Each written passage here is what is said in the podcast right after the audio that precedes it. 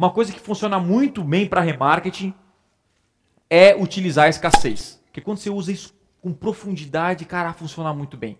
Mas você tem que lembrar duas coisas. Se as pessoas não estão comprando seu produto, tipo, Thiago, eu estou focando certo meus anúncios. A minha página tá boa, a minha oferta tá boa. O que acontece? As pessoas vão adiar, elas estão adiando a compra. Então você tem que fazer o quê?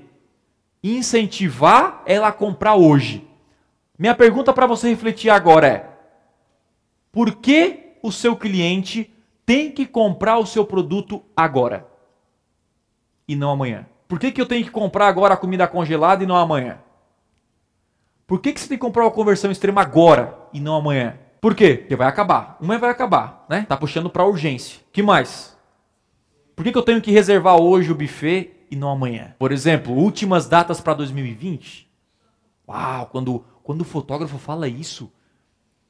Nossa, quando eu fui fechar meu casamento, meu fotógrafo usou isso aí, cara.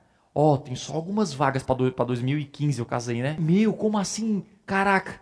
Né? O hotel usa muito isso, né? O hotel fala, não, Thiago, tem que reservar a sala porque tá quase lotado. Eu assim, bah, tava louco pra ver essa agenda, pra ver se é verdade, né? Então, vai lá e reserva agora essa parada. É ou não? As pessoas, todo mundo aqui, não todo mundo, vou dizer todo mundo, mas a maioria é procrastinador. Isso acontece com a gente. Nós vamos deixar para amanhã. Na segunda eu começo a academia. O ano que vem eu começo a comer bem. Amanhã eu compro esse carro. Amanhã eu compro isso. Se você não puxar, já era. Sabe o que o cara falou para mim?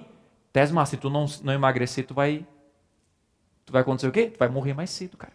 Tu não vai ver teus netos, cara.